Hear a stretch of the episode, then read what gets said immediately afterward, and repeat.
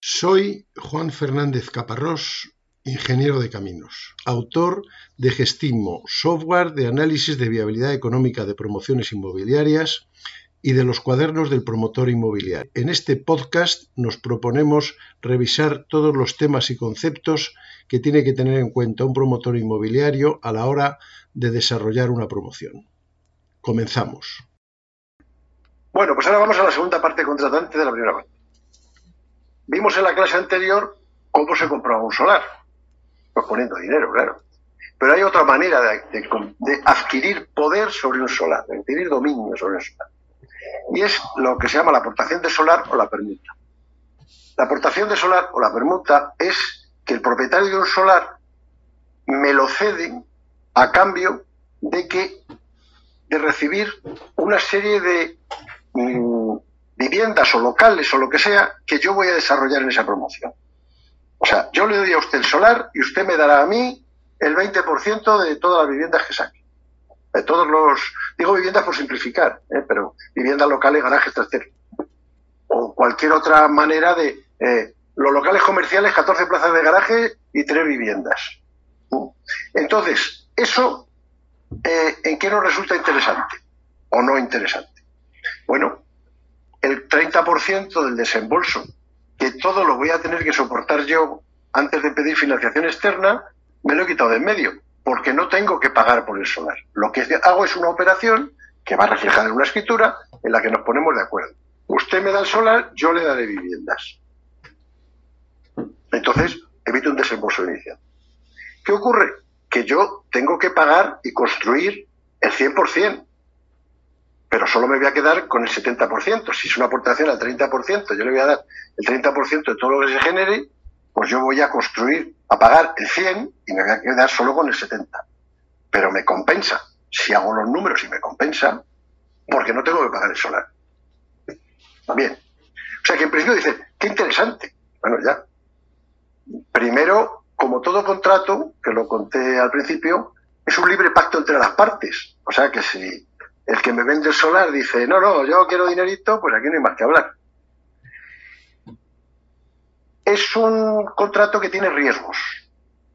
Hay un riesgo para cada, una de las partes. Primero, el dueño del solar dice, ahí tiene usted el solar, amigo mío, dentro de cuatro años ya me dará usted algo. O sea, es una operación de toma contra un te daré. Con lo cual, el pobre dueño del solar lleva cuatro años sin dormir. Y para evitar eso se le van a ocurrir cosas. Se le va a ocurrir sobre todo que eh, la primera pregunta será, oiga, ¿y si no sale bien esto, qué? Pues entonces en el contrato habrá que poner cosas, principalmente va a pedir un aval. Un aval bancario de una cantidad importante, por lo menos para terminar las obras, para que cuando eso acabe, o sea, sin, ya repito lo de la semana anterior, en un contrato las dos primeras páginas es para ponerse de acuerdo en lo que uno quiere hacer. Y las otras 15 es para ver qué pasa si todo va mal. Bueno, pues en el que todo va mal es que yo no sea capaz de hacer la promoción. Entonces, ese señor que tenía un solar muy bonito, de repente se encuentra con un solar todo lleno de hormigón y con la estructura medio acero. Entonces, lo más probable, salvo que sea un tío mío, es que me pida un aval para poder terminar las obras. Si usted se va al garete, yo quiero dinero para poder terminar esto. Entonces, a mí como promotor me va a costar un aval, un aval de cantidad importante, alrededor del coste de las obras, o más de lo que lleguemos a un acuerdo. Con lo cual el banco, pues para darme un aval a mí, me tiene que mirar con rayos X. Ese, ese es mi problema. Que yo tengo que avalar, o sea, yo tengo que responder de que voy a terminar la promoción. Y básicamente el problema de, una aportación de solar es que hay dos intereses contrapuestos. Un toma, un toma contra un te daré. Yo te doy lo mío, que lo tengo aquí, y tú ya veremos cuándo me dan las cosas. Entonces, mm, ¿por qué queremos hacer una aportación de solar? Pues primero porque no tenemos dinero. Si no tenemos dinero, pues tenemos que empezar a hacer virguerías. Hay mucha gente que está especializada en hacer operaciones de mil millones con 500 pesetas, bueno, pues, este es un sistema. Pero también hay otra cosa desde el otro punto, otro punto de vista. El propietario no quiere dinero. El dueño solar no quiere dinero. Quiere producto. él ve dónde está el negocio. El negocio es hacer el solar y el edificio. Pero no tiene fuerza, no tiene conocimientos, no tiene capacidad. Y entonces se le puede. En general la gente dice, dame el dinerito y olvídate de mí. Pero puede decir, no, no, a mí dame algo, porque yo ese algo me va a suponer más que si me das el dinero ahora. Entonces, eh, claro, lo que comentaba antes de los intereses contrapuestos. Yo el, el, propietario del suelo, el cedente, o es una cesión, el cedente o el aportante, vamos a llamarle aportante que es más claro, el aportante necesita las máximas garantías de que aquello no solo se va a llevar a cabo, sino que me van a dar las viviendas. Y nosotros necesitamos ese solar libre de cargas para poder hipotecarlo. Con lo cual, pues ahí hay un conflicto que hay que resolver a través de un contrato muy bien hecho. Esto no es que nos sentamos dos en un, tomar un café y de, ah, vamos a hacer una aportación. Nos puede venir a todos muy bien, porque a lo mejor hay un solar que solo se puede adquirir por medio de aportación, porque el propietario no quiere. No piensen en, en los desarrollos de los berrocales, piensen en un solarcito en el ensanche de un pueblo de tamaño medio que hace 30 o 40 años era una granja o que había un tallercito de un herrero. Y entonces aquello ya ha crecido la ciudad, ha llegado hasta ahí y el herrero, que ya es un señor mayor, dice, bueno, pues vamos a hacer negocio. Pero yo no quiero el dinero, pues ya soy mayor, yo voy a jubilar. Ahora me vendría muy bien darle una casa a cada uno de mis tres hijos, con tres plazas de garaje, y además también me vendría muy bien que en la planta baja hubiera un local comercial, vamos, un, de terciario, de 500 metros cuadrados para seguir yo con mi herrería. Pues entonces sí que me interesaría. Y además de vivienda, para poder venderlas. Bueno, esto es un caso absolutamente típico. Entonces, puede haber casos en los que, o sea, no, es que uno elija, diga, este solar lo voy a comprar porque lo voy a comprar o va a ser en aportación. Habrá que ver cada caso. Eh, el, cedente o el aportante, pues lo que le ocurre es que no conoce el negocio. Porque podría decir, ah, pues mira, me pongo yo y hago la promoción. Oiga, si usted no sabe, pues me tendré que buscar uno que sepa. A lo mejor quiero eso, los locales comerciales, unos, un piso para cada hijo. Otra cosa puede ser que él tenga un sentido comercial y diga, pues yo quiero las viviendas para luego venderlas más caras. Bueno, y yo me quito el desembolso, mi financiación disminuye, porque claro, eh, necesito menos dinero, aunque me van a dar menos hipoteca. Y en momentos de que la vida está muy dura, pues en lugar de tener que vender 20 viviendas, solo tengo que vender 15. Que en principio uno dice, cuanto más viviendas, mejor. Pero si empezamos a verlas mal, pues voy a vender 15 nada más, porque estas ya las tengo colocadas. O sea que también es, un, es una cosa que nos puede interesar. ¿Qué modelos de aportación hay? Pues este que le llamamos clásica determinada, que queda muy bonito, y es yo, el, aportante, el dueño del solar, lo cede a cambio de que me entreguen en el futuro, en un cierto plazo, una serie de productos que podemos acabar convirtiéndolos en un porcentaje. O sea, yo te doy el solar hoy y tú cuando acabes la obra y tengas el edificio de viviendas, me vas a dar el 30% de todos. ¿eh? Entonces, habrá uno que diga, eh, lo que he dicho antes. Un local comercial de 500 metros cuadrados, 12 plazas de garaje, 3 viviendas de 200 metros. Pues ya está. Otro, otro caso sería el porcentual. Es decir, eh, dame el 25% de todo. O el 25% de la vivienda, bueno, el 25 o el 40. Entonces, cuando lo que se queda claro es que el local comercial, 12 plazas de garaje, y, tres viviendas, pues lo que hay que hacer es definir dónde van esas. Obviamente, cuando yo haga este contrato de aportación, le tendré que haber hecho un anteproyecto, un estudio de volúmenes, un algo, porque claro, él dirá, ¿pero, qué vivienda me va a dar usted? Pues tendré que hacer una memoria de calidades, o sea, como si lo fuera a vender, aunque todavía no tengo el solar, estoy en la fase previa del todo, pero tendré que hacer un, un, eh, estudio para que el hombre diga, y a lo mejor pues eso sí, eh, quiero tres viviendas de 200 metros para cada uno de mis tres hijos. Bueno, ¿dónde? ¿Dónde las quieres? Yo te daría en planta baja o en primera planta. No, no, no, las quiero en segunda. Entonces, en eso hay que tener planos. Unos planos que también hay que poner en el contrato, que como todavía no tengo el proyecto básico y no tengo licencia y no tengo nada, no son, no son obligatorios. O, mejor dicho, sí son obligatorios en cuanto a que en, en ese contrato va a haber esa transmisión, pero se definirán a posteriori una vez que tenga los instrumentos necesarios, principalmente la licencia. Porque claro, si a mí se me ocurre hacer una cosa y luego no me da licencia, o me da licencia y tengo que modificar viviendas, pues eh, bueno, eso habrá que ajustar. Con lo cual nos lleva al, bueno, nos va a llevar a algo dentro de un poquito. Voy a, voy a seguir por este camino. Eh, si son porcentajes de viviendas, o sea, quiero el 40% de todo, pues hay que fijar cómo nos lo repartimos.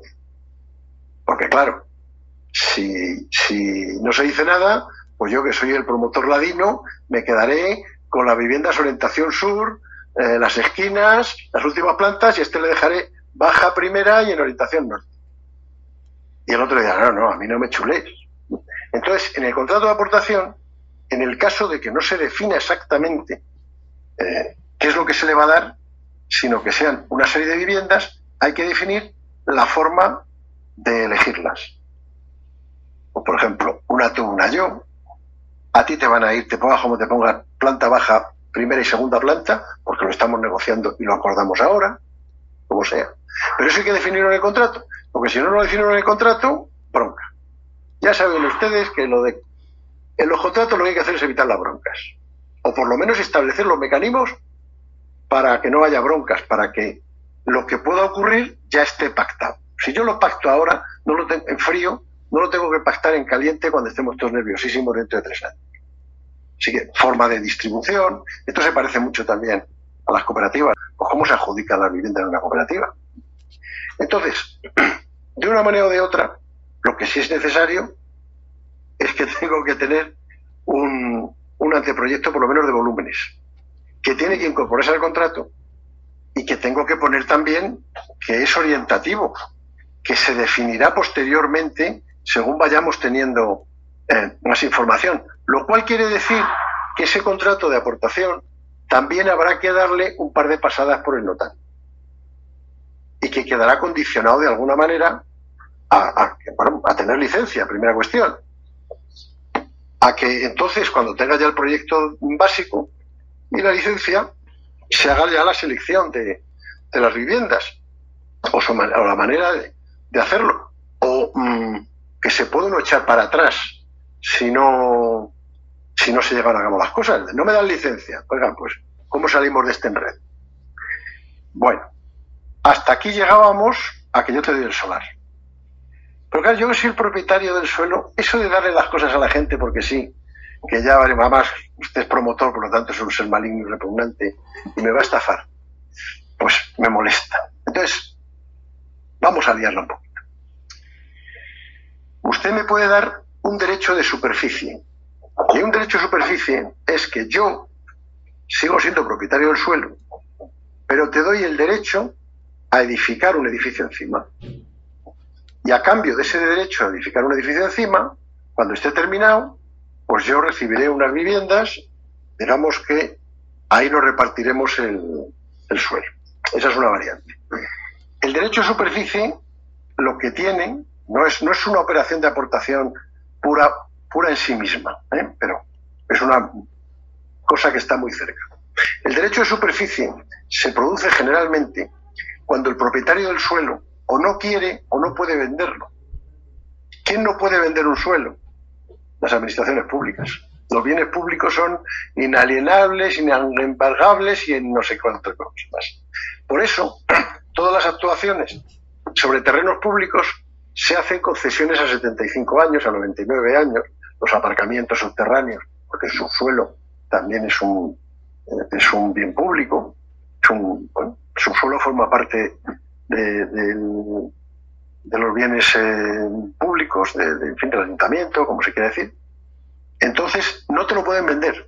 Y lo que hacen es que te lo ceden durante 75 años, 99, a cambio de un canon anual o a cambio, si es el ayuntamiento o es la comunidad autónoma, si es un una administración pública, te lo cede a, cambio de un canon anual o un canon que se paga de una pérdida al principio o algo así. Si fuera otra empresa, pues qué sé yo, el canal de Isabel II, que es una empresa pública y ahora mismo no sé si puede vender terrenos o no, pero no quiere, pues te lo, te lo cede a cambio de un canon, que ese canon consiste, estoy inventando ya, enredando la madeja mucho, 20 viviendas de las 5 que basta hacer. Bueno, eh, el derecho de superficie, sobre todo lo importante es, que claro, yo no soy dueño del suelo, soy dueño del edificio, de lo que vuela por encima del, suelo, lo puedo transmitir. Un, un, derecho de superficie se puede vender, se puede enajenar, se puede hipotecar. Es como si lo hubiera comprado, pero no soy el dueño del suelo. Y en un momento dado revierte a su propietario. Cuando pasen, propietario del suelo, cuando pasen 75 años, ese edificio revertirá a su dueño inicial. Hay un caso así muy... Se han callado, por cierto, pero el año pasado salió una cosa así muy... en los periódicos muy rimbombante, que era que en Cercedilla hay una colonia que se hizo sobre terrenos, no me acuerdo si del ejército, o bueno, eran terrenos públicos con una concesión por 99 años. O sea, hace 99, porque vencía en este año o en el que viene. Y la gente hace 99 años pues hizo sus chalecitos de piedra, la, pizarra, en fin. Si hay que conocer Cercedilla, Cercedilla. Pero ahora llega el momento y dice el ayuntamiento, me tenéis que devolver las casas. O sea, ahora las casas son mías. Van a serlo el año que viene, porque acaba este derecho de superficie. Y se ha montado una. Porque claro, ya sale la gente y dice, oiga, que es que mi, mi, abuelo fue el que hizo esto. Que me dice usted a mí que esta casa no es mía. Bueno, los derechos de superficie tienen ese problema. Pero quiero decir que eh, en un derecho de superficie nos vamos a encontrar al final del periodo con que hay una reversión, salvo que, claro, el, eso lo quería hacer el ayuntamiento porque tenía una tendencia política de, de urbanismo, que bueno, que tal, en fin. Se ha calmado, le han debido llamar al orden. claro, eso desde el punto de vista electoral es, un suicidio. Entonces, cuando uno llega al final de ese periodo de superficie, perdón, de ese periodo eh, para hacer la reversión, ya se le ocurrirá a alguien algo para volver a aumentarlo. O sea que lo que ocurre es que tú eres propietario de eso. Digamos, tienes la posibilidad de que en un momento dado aquello te lo quiten, por eso lo has comprado más barato. Porque claro, si yo compro una vivienda con derecho de superficie, no la compro como si fuera totalmente libre, vamos, libre, con todos sus aditamentos. La compro más barata, usted la compró más barata. Entonces, bueno, pero al final, claro, no hay, no hay alcalde que quiera meterse en esos berenjenales. Pero bueno, es una característica del derecho a superficie. Hay otra cosa que se parece a la aportación también, que es la cesión del derecho del vuelo. En, en, una, en un solar hay una cosa que es el suelo, que es lo que uno toca y se llena de, de barro, y el vuelo que está una cien millonésima de milímetro por encima del suelo. El edificio es el vuelo. Pero yo puedo tener un edificio hecho y tengo una vivienda, un solar, en el que tengo ahí, vamos, tengo un solar, tengo ya una parcela en la que hay un edificio de cuatro plantas. Pero la legislación, en fin, el plan general y las ordenanzas me permiten hacer hasta siete plantas. Tampoco es una cosa tan extraordinaria, no muy normal, pero ocurre. Entonces, yo, que soy el dueño del edificio, puedo vender el derecho de vuelo para hacer esas tres plantas a un promotor. Si eso está convenientemente registrado y escrito y toda la historia, entonces yo voy a un promotor y le digo, oiga, yo le, le, vendo a usted el derecho a hacer las tres plantas. Es una operación de compraventa normal y corriente, pero sí puede ocurrir que una modalidad de la aportación sea decir, eh, te doy el derecho de vuelo, este edificio que va a ser de cinco plantas, las dos primeras son mías y las tres segundas son tuyas. Es una aportación. Aunque lo que estoy dando es un derecho. Mm, eso también se puede vender, en fin, no pasa nada. Tiene su complicación. Yo estoy contando aquí cosas complejas, ¿eh? pero bueno, si hay cuatro construidas y vas a hacer tres más, pues yo te vendo el derecho de esas tres. Pero si no hay ninguna construida, una modalidad de la aportación es en derecho de vuelo, yo me quedo con las cuatro primeras y tú con las tres últimas. A lo mejor no quieres venderlo. Si es que la gente no tiene por qué querer vender el solar. A lo mejor ve el negocio y lo que quiere es participar en el negocio. Y si, y si te quedas con el, por entenderlo, si te quedas con el terreno, ¿qué ganas tú vendiendo el derecho de vuelo? una, una manera, en el caso de un edificio en bloque, pues la verdad es que no ganan mucho. Pero imagínate una promoción en la que hubiera dos bloques. Entonces se dice, yo te doy el derecho de vuelo del bloque 2 y tú me haces el bloque 1. Y además quedamos en que el primero que construyes es el bloque 1. O sea, cuando tú tengas terminado el bloque 1, que va a ser mío, te harás el 2 que será tuyo. Es una seguridad más para el propietario. Pero digamos que es una manera de... El gran problema de la aportación es las seguridades que pide cada uno. Eh, es que yo que soy el dueño del solar, digo, toma, ahora para ti. Dentro de cuatro años ya veremos. Si usted tiene pinta de ser un peligroso asesino, pues estás eh, preocupado. Entonces, seguridades que te den, cosas que te permitan a ti como propietario estar más tranquilo de que si, si vienen las cosas mal dadas, digamos que el que primero sale del agujero soy yo. Si me, da, me dan licencia y se ponen a hacer el edificio y el edificio va mal, ya sé que la cosa hay que resolverla, pero por lo menos ese hormigón es mío. Si lo terminan y luego se van al garete ellos, pues mala suerte, porque el edificio es mío. Pero hay veces que tú haces hecho un edificio hace 50 años, ha cambiado la planificación y te permiten hacer dos alturas más. Si tú lo has dejado bien reflejado eso, ¿eh? porque tiene sus complicaciones de comunidad de propietarios y eso, pero bueno, si lo has dejado bien reflejado en las escrituras y tienes ese derecho de vuelo, pues, pues puedes ejercerlo. Y entonces vender ese derecho a una empresa y que te lo paga, ya está. Hay que ver quién es el, el dueño del derecho de, de vuelo. Esa es la primera. Porque un edificio que ya exista será una comunidad, tendrá una comunidad de propietarios. ¿Quién es el dueño de ese derecho de vuelo? Si yo tuve la habilidad cuando hice la visión horizontal y dije, me reservo el derecho de vuelo para mí, que soy el, el promotor, pues ya está. Si no puse nada, será de la comunidad de propietarios. Y entonces será la comunidad de propietarios la que tendrá que ponerse de acuerdo. En fin, el asunto es bastante más complejo de, de lo que tenemos ahora, ¿no?